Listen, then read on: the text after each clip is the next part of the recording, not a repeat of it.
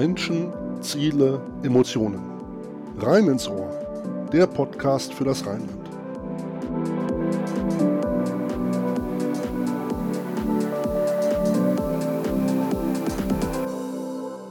Hallo und herzlich willkommen zur neuen Folge von Rein ins Ohr, dem Podcast für das Rheinland. Dem Motto unseres Podcasts entsprechend bieten wir diesmal alles. Es geht um Menschen, Ziele und Emotionen begleitet unseren Redakteur Thorsten Trütgen nach Bad Godesberg.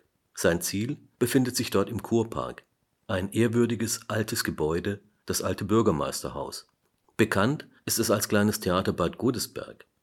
Thorsten trifft hier Frank Oppermann. Dieser hat 2019 die Leitung des seit mehr als 60 Jahren bestehenden Theaters übernommen. Im Interview stellt Oppermann die Geschichte die ungewisse aktuelle Situation und die Zukunftspläne des Theaters und seiner Akteure vor. Nach einem erfolgreichen Start erwischte die Corona-Pandemie mit Lockdown auch dieses Haus heftig. Mit Hygienemaßnahmen, Umbauten und Reduzierung der Zuschauerplätze taten die Theaterleute alles, um den Spielbetrieb aufrechtzuerhalten. Im Sommer verlegten sie die Spielstätte nach draußen in den Kurpark nach nunmehr über sieben Monaten der Schließung will Oppermann mit seinem Ensemble endlich wieder für Publikum spielen. Alles ist vorbereitet, der Spielplan steht, sobald das Theater wieder öffnen darf, startet das Programm. Genauere Infos unter www.kleinestheater.eu.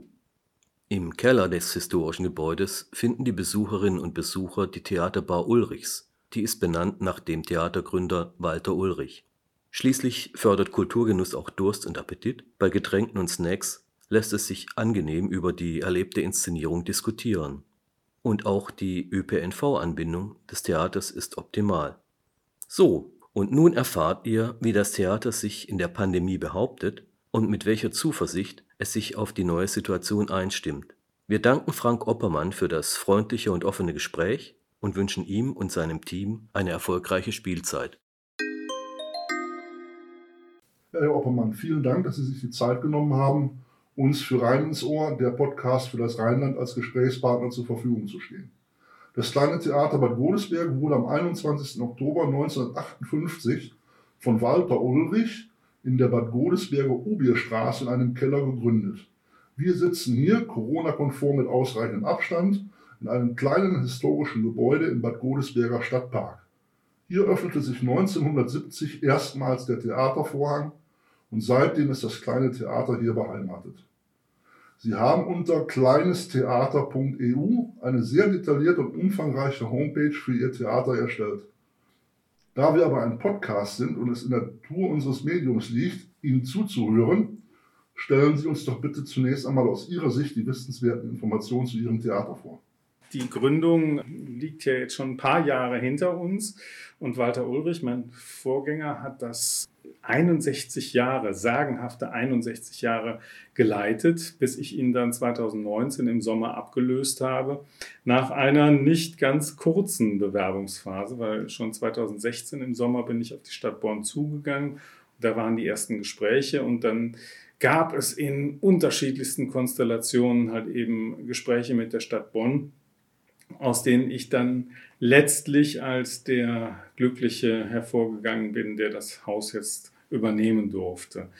Das war im Jahr 2019, am 28. Februar hat der Rat sich entschieden und zum 1. Juli habe ich dann übernommen und dann musste, weil Herr Ulrich auch hier schon wirklich in Auflösung begriffen war, der hatte nicht mehr daran geglaubt, dass sich noch ein Nachfolger finden lässt, den die Stadt Bonn dann auch akzeptiert, musste ich hier mit heißer Nadel dann die erste Spielzeit kreieren. Und die ist uns geglückt. Also wir haben in der ersten Spielzeit tatsächlich äh, fast 5% mehr Zuschauer, über 10% mehr Umsatz. Und das brauchen wir auch, denn meine Übernahme ging halt eben einher mit einer Kürzung der städtischen Zuschüsse, nämlich 80.000 Euro, die bis dahin jährlich ans Theater geflossen waren, die fielen weg.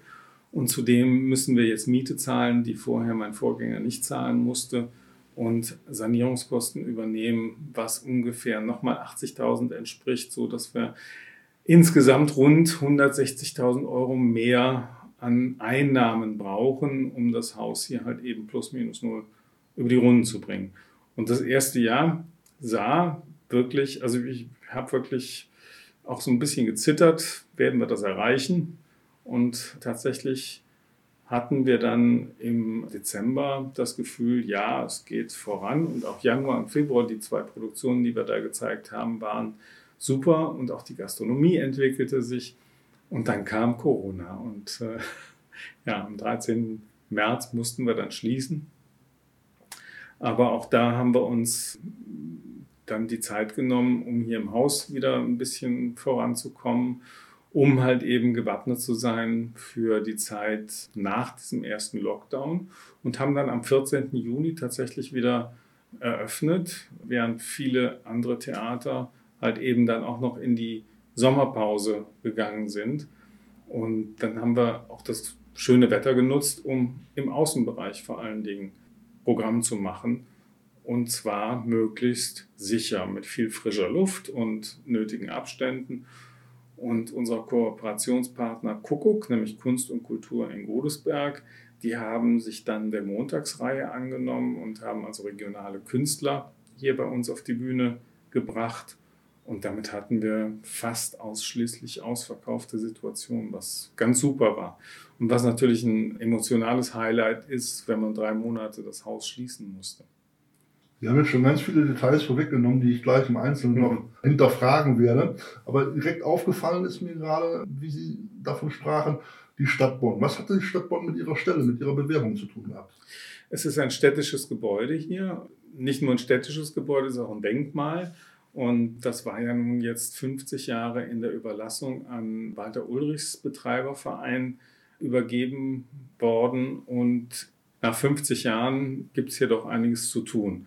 Und die Stadt Bonn hat halt eben sehr genau hingeguckt, wer wird es sein. Und es war nicht immer klar, ob sich eine kulturelle Anschlussnutzung ergibt, weil es halt eben nicht sehr viele Leute gibt, die sich das noch trauen in der heutigen Zeit, Kultur als auch Wirtschaftsbetrieb vorzuführen. Und es gab ja auch verschiedene Modelle, also ganz privatwirtschaftliche Modelle, die halt eben alle gesagt haben, eigentlich lässt sich das Haus so nicht führen. Ich habe dann das gleiche Konstrukt eigentlich gemacht wie auch mein Vorgänger, einen gemeinnützigen Verein gegründet, der halt sich einerseits beim Gebäude um den Denkmalerhalt kümmert, andererseits natürlich auch die Kultur als gemeinnützigen Punkt hier anbietet. Und die Stadt Bonn musste sich als Vermieter halt eben entscheiden, welches Projekt, was ihnen angeboten wird, am nachhaltigsten erscheint. Und, am Ende, nach vielen Irrungen und Wirrungen, war ich es dann mit meinem Projekt. Und ja. Sie haben den ähm, Theaterverein angesprochen, der laut Ihrer Homepage Kleines Theater Nachfolger 2019 e.V. heißt. Wir haben auch gesagt, es gab vorher einen anderen Verein, welche Aufgaben hatten diese beiden Vereine, beziehungsweise haben diese Vereine konkret jetzt, was aktuell dieses Theater anbelangt? Also den Betrieb, den Unterhalt und. Genau. Also es gibt ja in jedem Bereich halt eben einen Rechtsträger. Das kann man als Einzelunternehmer machen. Also das hätte ich als Frank Oppermann auch machen können. Man kann es aber halt eben auch als GmbH machen oder als Verein. Und der Verein ist halt eben gerade im Kulturbereich, glaube ich, eine sehr sinnvolle Geschichte, weil wir damit die Kultur in die Gesellschaft auch so ein bisschen integrieren, indem die Gesellschaft Teil hat, auch an der Finanzierung natürlich dessen, was wir hier machen. Nämlich die Spenden sind für uns auch eine wichtige Säule in der Finanzierung und ohne diesen Spendenbeitrag könnte das kleine Theater einen solchen Betrieb und ein solches Programm gar nicht anbieten. Und damit hat halt eben jeder der halt eben Fördermitglied ist oder der Mitglied im Verein ist, die Möglichkeit, sich mit einzubringen und auch bei Mitgliederversammlungen halt eben Impulse zu geben und seine Meinung zu sagen und auch ja, mitzuwirken, mit kreativ zu sein. Also kann man durchaus sagen, das kleine Theater Bad Godesberg ist nicht nur ein gewinnorientierter Privatbetrieb, sondern eben ein eingetragener gemeinnütziger Verein der überwiegend von Godesberger Bürgern, also von Bürgern hier aus dem Rheinland, getragen und auch gelebt wird. Genau. Das war auch, wie gesagt, meine Bewerbungsdauer war ja lang genug und ich habe auch die verschiedensten Modelle gesehen und war ja auch an einem Modell beteiligt, wo es eigentlich um den Verkauf der Immobilie ging. Und ich habe sehr genau gespürt während dieser Zeit, dass die Godesberger das eigentlich auch gar nicht wollen. Die wollen diesen Besitz nicht aus der Hand geben und das ist auch richtig so.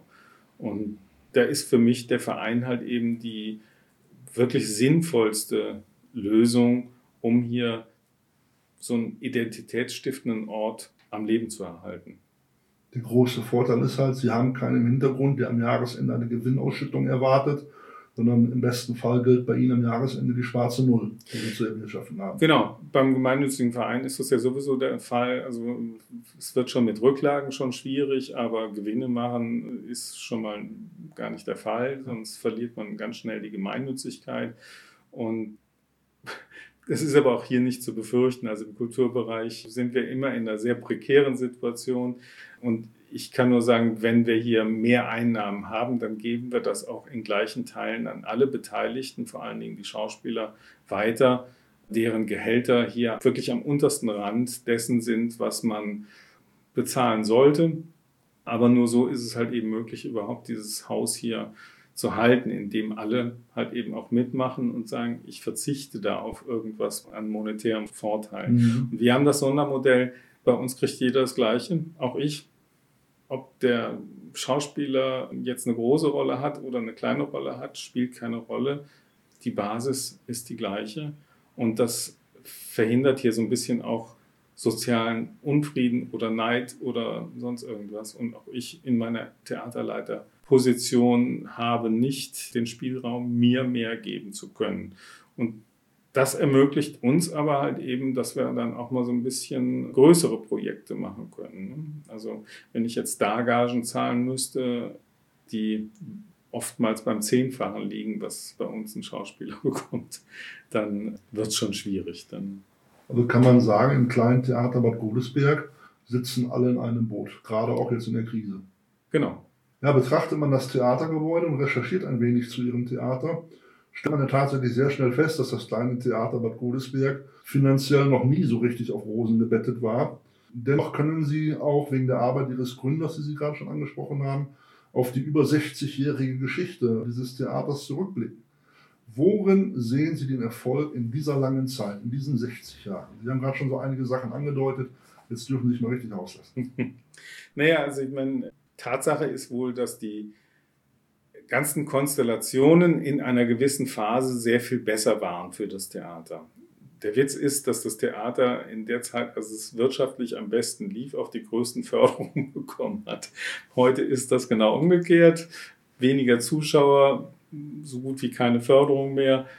Wir haben eine Landesförderung noch, die mit 45.900 Euro bemessen ist aufs Jahr. Also bei Kosten monatlich, die wir hier haben von 60.000 Euro, kann man sich ausrechnen, wie weit das reicht. Also drei Wochen ungefähr. Aber Godesberg war, war damals halt eben immer noch Wohnort auch der wichtigsten Politiker und Diplomaten. Und Herr Ulrich hat das, glaube ich, bis in die 90er Jahre auch nicht erlebt. Es war ein gesellschaftlicher Mittelpunkt, dass hier ein, Platz frei geblieben ist. Und er hat ja auch einen Spielplan gehabt, zu dem ich wieder jetzt zurückgeführt habe, der sehr gemischt war, der sowohl halt eben eine lustige Unterhaltung geboten hat, als auch das ernsthafte Schauspiel. Und dahin sind wir wieder zurückgekehrt. Den Pfad hat er seit Mitte der 90er ein bisschen verlassen und hatte sich überwiegend der Komödie gewidmet, nach nämlich dem Schock, dass nach dem Regierungsumzug plötzlich der Saal dann doch 30 Prozent leerer war im Verlauf als. Äh, Zum Verständnis, wie viele Plätze hat der Saal? Der Saal hat 161 Plätze. Mhm. Ja, 161 Plätze, damit halt eben Spielbetrieb zu finanzieren, ist per se schon mal schwierig. Also die meisten städtischen Theater haben mindestens 400 Plätze, mhm. bis hin zur Oper. Ich glaube, die hat 800 bis 850 so rum. Da kann man natürlich ganz anders wirtschaften. Und wir müssen halt eben sehen, dass wir mit so einer durchschnittlichen Belegung von 65 Prozent, also zwei Drittel Auslastung, hier halt eben eine Spielzeit finanziert kriegen. Ja, und heute wird dann natürlich auch noch viel mehr als früher nach äh, Ermäßigungen gefragt und die muss ich dann auch anbieten und geben, so dass sich das Einnahmenverhältnis nochmal anders darstellt, weil ich dann halt eben auch ermäßigte Karten drin habe. Mhm. Und das Abonnementmodell ist bei heutigen Zuschauern nicht mehr so das Gefragte. Und wir sind hier aber noch in einem Theater, wo das Abonnementmodell eigentlich maßgeblich bestimmt war für den Erfolg. Und es hat sich aber, ich glaube, in den letzten zehn Jahren von Herrn Ulrich hat sich das Abonnementvolumen fast um 1000 Abonnenten verringert. Und ich habe noch übernommen 840. Davon haben wir zuerst nur 80 Prozent halten können, aber dann 20 Prozent auch wieder dazu bekommen, sodass wir auf dem gleichen Niveau geblieben sind. Ich bin gespannt, wie das jetzt nach dem zweiten Lockdown wird, weil wir haben noch keine Übersicht, ob die Abonnenten uns da treu bleiben, aber ich bin ganz zuversichtlich, weil der Zuspruch ist doch ganz gut. Vor ziemlich genau einem Jahr, wir haben jetzt Februar, hat sie ja quasi über Nacht die Pandemie getroffen. Sie mussten auf einmal im März den Spielbetrieb einstellen. Was hat das bei Ihnen persönlich und dem gesamten Ensemble hier in diesem Hause ausgelöst? Die Sachen hängen viele Stellen auch hier dran, viele Theaterschauspieler, die hier tätig sind. Wie war die Situation? Wie war die Stimmung? Wir leben in unserer Welt manchmal so ein bisschen in der Blase, muss man dazu sagen. Also bis wir dann erstmal realisiert haben, was draußen in der Welt so vor sich geht und dass das jetzt also so existenzielle Folgen hat, das hat bei vielen hier bei uns dann doch ein bisschen gebraucht und gedauert. Und das Haus zumachen zu müssen, ich kann mich noch sehr genau an den 13. März erinnern. Da habe ich dann meine An ich begrüße ja jeden Abend das Publikum und verabschiede es auch und da haben mir die Worte dann versagt. Also das war für mich ein ganz schlimmer Moment, das Haus schließen zu müssen auf unbestimmte Zeit. Und das ist dann von vielen Konsequenzen begleitet. Wir haben ja Verträge mit Verlagen über die Stückrechte zum Beispiel.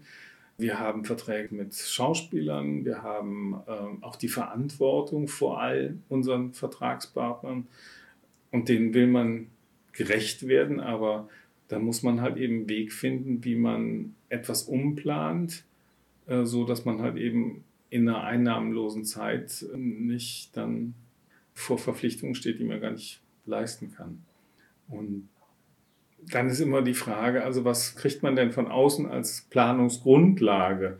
Wann äh, kriegt man denn die Informationen, wann es weitergeht und wie es weitergeht? Und wir haben das ja nach dem ersten Lockdown gesehen. Das ging ja zunächst ohne große Einschränkungen weiter. Also wir hatten kaum eine Beschränkung im Saal.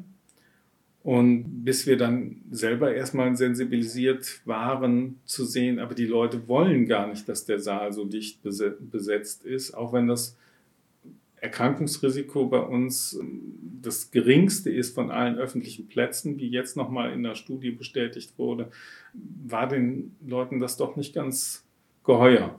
Und dann haben wir uns selber reduziert oder begrenzt auf 100 Plätze im Innenbereich und draußen hatten wir dann Veranstaltungen, wo wir dann die Abstände 1,50 eingehalten haben, paarweise, so dass wir teilweise 140 Leute draußen setzen konnten. Das war ein Hinarbeiten auf einen September, der dann fast schon wieder so fast so ein bisschen Normalgefühl gab. Und wir waren alle beflügelt. Und im Oktober, als dann die Nachrichten wieder etwas schwieriger wurden von Tag zu Tag, da merkte man sofort, ah, das Publikum hat auch Angst, sie bleiben wieder weg. Und dann kamen ja auch die starken Begrenzungen, dass wir auch im Saal mit 1,50 Abstand arbeiten müssen, was dann bedeutete, dass wir nur noch 59 Plätze vergeben konnten. Und das ist auch für die, ja, für das Gefühl auf der Bühne des Schauspielers nicht ganz leicht zu sehen, dass die Zuschauerzahl immer kleiner wird und sich die Entwicklung wieder anders zeigt.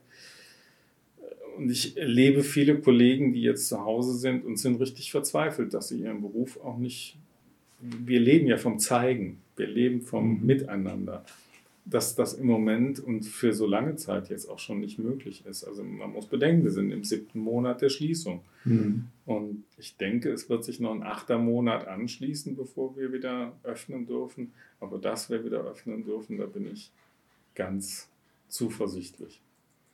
Ja, das merkt man ja auch, dass sie sich nicht so wirklich unterkriegen lassen wollen. Haben wir bei uns in der Redaktion auch beobachtet. Und sie haben ja auch nie tatenlos das Theater hier hingegeben. Man kann regelrecht sagen, sie haben schon eine Art Überlebenskampf geführt vom Frühjahr bis jetzt. Im Frühjahr haben sie die Chance genutzt und sehr schnell die auch von Ihnen angesprochenen Freiluftveranstaltungen unter der Zeder kreiert und durchgeführt. Wie bewerten Sie diese Veranstaltung rückblickend? Haben Sie damit gegebenenfalls eine Idee gehabt, die nach Corona weiter bestehen könnte, weiter bestehen wird? Also für mich ist das eine Veranstaltung, die genau das bezweckt hat, was wir wollten, das kleine Theater wieder in die Mitte der Gesellschaft zu bringen, indem wir hier Luft schaffen, indem wir sinnbildlich die Rollläden hochziehen und dieses Haus aus diesem Röschenschlaf-Status herauszuholen. Das Verschlossene des Hauses, was, was es teilweise hatte, das wollten wir gerne aufheben. Und genau diese diese Open-Air-Veranstaltungen, zu denen wir jetzt gezwungen waren, haben das gebracht, weil es war ein, eine wunderbare Atmosphäre im Sommer mit dem Publikum draußen. Keiner hat sich das so vorstellen können, dass unser Parkplatz quasi umgebaut wird zum Auditorium. Aber der Blick, den das Publikum auf das Haus hatte, im Hintergrund der Bühne, das hat viele Leute auch erst wieder so zu einer starken Beziehung geführt zum Haus. Und genau das ist das, was ich wollte. Und deshalb habe ich gesagt, das müssen wir unbedingt beibehalten. Und wie auch immer sich die Situation ergibt, werden wir das in den nächsten Jahren im Sommer ja, durchziehen und unsere Außenbühne draußen aufbauen, wenn auch nicht mehr unter der Zeder. Auch da ist ein ja, es ist ein Naturdenkmal und das Naturdenkmal ist heilig und deshalb müssen wir ein bisschen ausweichen. Wir werden jetzt mit der Bühne ein bisschen weiter weg von der Zeder wandern, so dass die auch geschützt ist, aber trotzdem halt eben das Erlebnis für das Publikum bleibt, unter dieser Zeder halt eben einem tollen Programm folgen zu können und dabei auch ein Gläschen Wein zu genießen. Und wir hatten ich habe es ja eben gesagt, am 14. Juni letzten Jahres die erste Veranstaltung mit einer ganz tollen Pianistin, Elena Baschkirova, die, als sie ihr Beethoven-Konzert, großer Flügel auf der kleinen Außenbühne gegeben hat, sämtliche Vögel des Parks haben dann eingestimmt und haben mitgesungen und mitgezwitschert. Es war also phänomenale Eröffnungsveranstaltung. Und ja, das gilt es weiterzumachen, weil also was Besseres können wir, glaube ich, nicht bieten. für unsere Zuhörer, wer sich dieses Programm nicht vorstellen kann, Sie haben ja die Programme unter der CEDA immer wieder auch in, äh, auf ihren Social Media Kanälen geteilt. Da findet man also auf ihrer Facebook-Seite etliche Videomitschnitte, wo man sich dieses Ambiente, dieses Gefühl angucken kann. Wer also in diesem Sommer Interesse hat, an diesem Gefühl teilhaben zu wollen und noch zweifelt, der sollte sich wirklich auf ihrer Facebook-Seite umgucken, sich die Videos anschauen. Ich glaube, dann bei gutem Wetter hier ein Glas Wein zu trinken mit einem guten Bühnenprogramm hat schon was Stilvolles, glaube ich. Ja. ja, dann kam der Herbst. Sie hatten zwischenzeitlich auch ein aufwendiges Hygienekonzept erstellt, haben Sie gesagt, für den Theaterraum. Sie konnten zumindest kurze Zeit wieder öffnen und im Theatersaal ihr Programm mit reduzierter Zuschauerzahl durchführen. Und nach einigen Wochen kam dann der erneute Rückschlag. Der nächste Lockdown im November 2020, der bis heute Februar 2021 anhält. Lassen Sie uns an Ihren momentanen Gedanken teilhaben. Tatsächlich ist dieser zweite Lockdown ein bisschen, das merkt man, glaube ich, auch in der Allgemeinheit, ein bisschen härter in der Empfindung als der erste tatsächlich. Beim ersten war alles noch neu und da war man geschockt, war aber in großer Vorfreude auf die Öffnung und dann haben wir gesehen, es kann doch ein zweites Mal passieren und bei diesem zweiten Mal kam dann halt eben auch noch die Wettersituation dazu. Im ersten Lockdown hatten wir so einen beginnenden Frühling, wo auch die Sonne viel gestrahlt hat und wir also durch die Sonnenstrahlen schon viel Aufbaumut bekamen. Und jetzt sind wir im Winter in den Lockdown gegangen. Und das ist natürlich eine doofe Unterstützung einer Stimmung. Dann wird plötzlich alles dunkel und grau und dann darf man nicht Gefahr laufen, sich davon einfangen zu lassen, sondern muss trotzdem konstruktiv nach vorne arbeiten. Und äh, zu arbeiten gibt es ja genug, weil ich habe ja eben schon von den Verträgen gesprochen, die wir haben. Und wenn man dann sechs, sieben Monate geschlossen hat, dann fallen natürlich wieder einige Stücke aus, die man aber nachholen muss. Und äh, ich muss dann halt eben in der Zeit sorgen, dass ich die Rechte auf diese zeitliche Platzierung wieder kriege. Ich muss sorgen, dass ich die Schauspieler wieder zusammenkriege, die dieses Stück geprobt oder gespielt haben. Und ich muss sehr viele technische Sachen richten, dass sich das Ticketsystem entsprechend ändert. Die Abonnenten müssen benachrichtigt werden, weil ja auch die haben ja Recht, was für ihre Abokarten zu verlangen.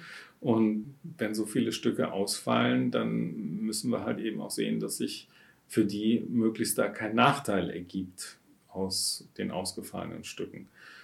Und all das muss halt eben irgendwie zusammenkommen und da hat man schon ganz schön viel zu tun. Also ich, wir mussten auch hier natürlich alle Mitarbeiter in 100% Kurzarbeit schicken, damit wir die Chance haben, da auch wieder rauszukommen.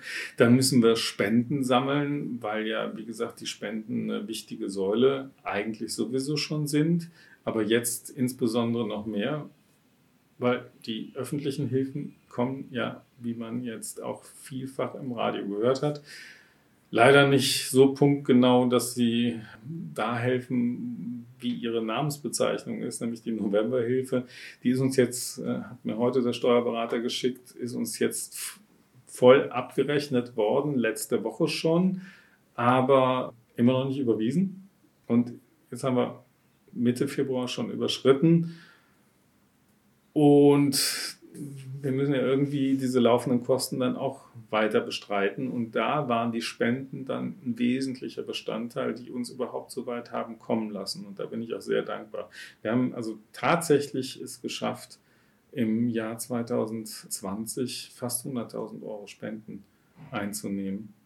Und das ist ein unglaublich tolles Engagement der Spender, ohne die wir, wie gesagt, jetzt nicht mehr hier wären. Mhm.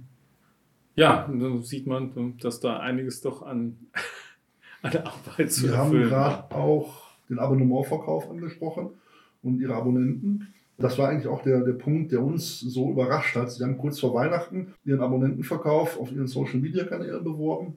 Ähm, ein paar Tage später haben sie das Programm für die Saison 21-22 vorgestellt. Und das war für uns in der Redaktion letztendlich eigentlich auch der Schritt, wo wir gesagt haben, da müssen wir jetzt mit denen Kontakt aufnehmen. Mit dem Oppermann müssen wir mal ein Gespräch führen, wer so zuversichtlich in, dieser momentanen Situation nach vorne schaut, ja, das haben wir mal verdient, gehört zu werden und auch mal ein paar Fragen gestellt zu bekommen. Wie blicken Sie jetzt nach dieser einjährigen Berg- und Talfahrt in die Zukunft? Ich muss sagen, also im Dezember sah für mich das Bild tatsächlich auch noch ein bisschen anders aus. Da wusste man nicht, was kommt. Und neben den Spenden, die uns ja das Überleben gerettet haben bis dahin. Allerdings auch nur bis dahin wussten wir nicht, wie geht es dann wirklich weiter. Und dazu sind halt eben die öffentlichen Gelder dringend notwendig und die sind auch ja schon im Juni zugesagt worden. Und wir haben auch die Zuteilung bekommen für zwei große Fördertöpfe, die noch kommen werden, sodass wir dieses Jahr 21, denke ich mal, ja auch wieder hinkriegen werden. Und mit der Perspektive lässt sich auch emotional schon wieder viel besser arbeiten, als das im Dezember noch der Fall war, als wir noch nicht wussten, ob diese öffentlichen Gelder uns erreichen werden und ob sie uns zugeteilt werden. Und wie gesagt, ich bin da jetzt sehr viel optimistischer und jetzt reicht unsere Planung tatsächlich bis zum Juni 2022 schon. Und ich bin jetzt, weil wir als Theater mit Gastspielen auch immer zwei Jahre im Voraus planen müssen, bin ich jetzt schon an der Spielzeit 22, 23 befasst und habe die Stücke schon gewählt. das macht natürlich einen Irrsinns Spaß, wenn man dann plötzlich wieder weit in die Zukunft planen kann. Soweit sind halt eben die Kollegen, die ausschließlich auf der Bühne stehen, noch nicht. Die wollen jetzt erstmal eine kurzfristige Perspektive haben, aber auch da freue ich mich, dass wir jetzt tatsächlich auch wieder in Besetzungsgespräche kommen und auch da die Kollegen wieder mit, mit Arbeit versorgen können. Und das Schönste, wir werden diese Geschichte unter der Zeder eröffnen im Juni mit dem Musical The Fantastics. Und ich glaube, das wird auch ein Knaller werden. Ein Musical wie die Fantastics Open Air, also im Kurpark Bad Godesberg, das hat schon ganz viel Charme. Und da freue ich mich persönlich auch sehr drauf, weil ich auch mitspiele und mhm. äh, ja, das wird ein Highlight für uns werden zur. Sie versprühen Optimismus und sie lassen sich auch von diesem Virus nicht sonderlich beeindrucken, muss ich mal so feststellen. Sie gehen hier sehr stringent ihren Weg, machen ihre Planung. Hört man auch im Hintergrund. Hier am Gebäude wird gewerkelt. Für die Nebengeräusche, die man hier zwischendurch im Gespräch dann mal hört, dass wir die dann auch mal begründet haben. Natürlich hätten wir sie gerne unter anderen Umständen, zum Beispiel anlässlich eines neuen Stückes oder einer Theaterpremiere, unseren Zuhörern vorgestellt. Wir hoffen auch, dass dies nicht mehr allzu lange dauern wird. Erzählen Sie uns doch bitte noch zum Schluss, mit welchem Stück Sie planen, die neue Saison zu starten und um was es dabei gehen wird. Hier im Innenbereich. Außenbereich haben Sie gerade schon vorgestellt, aber hier im kleinen Theater. Ja, wir haben ja nun tatsächlich drei Stücke sozusagen auf Halde. Das heißt, zwei erarbeitet und geprobt, ohne dass sie großartig Publikum bisher gesehen haben. Das ist die Komödie kaltgestellt, drei Power Ladies. Ich habe im November, die haben den ganzen Oktober geprobt, und da sie im ersten Lockdown schon betroffen waren und nach Hause gehen mussten, habe ich gedacht, diesmal darf das nicht der Fall sein. Lass sie die Premiere spielen. Und dann habe ich die Premiere vom 2. November auf den 1. November vorverlegt, damit die drei Ladies noch die Premiere als Erfolgserlebnis mit nach Hause nehmen können. Das wird eines der ersten Stücke sein, die wir hier bieten. Was wir als erstes zeigen, hängt halt eben vom Öffnungstermin ab wenn wir jetzt im März loslegen dürfen, haben wir schon überlegt, auch dann das darauf hingeprobte Musical, Zwei-Personen-Musical, die letzten fünf Jahre, The Last Five Years, nach der Verfilmung mit Anna Kendrick hier auf die Bühne zu bringen. Und die zwei Schauspieler stehen auch in den Startlöchern. Und dann haben wir noch ein drittes Stück, nämlich Blick zurück im Zorn. Das hat ja nur neun von 25 Vorstellungen Vorstellungen hier im kleinen Theater im März letzten Jahres vor dem ersten Lockdown gebracht. Auch da besteht noch Bedarf, das zu sehen. Blick zurück im Zorn von Osborne. Ja, das sind die drei Stücke, wo eins dann die Eröffnung sein wird. Welches, das ist, wie gesagt, abhängig vom Öffnungstermin, wann wir starten dürfen.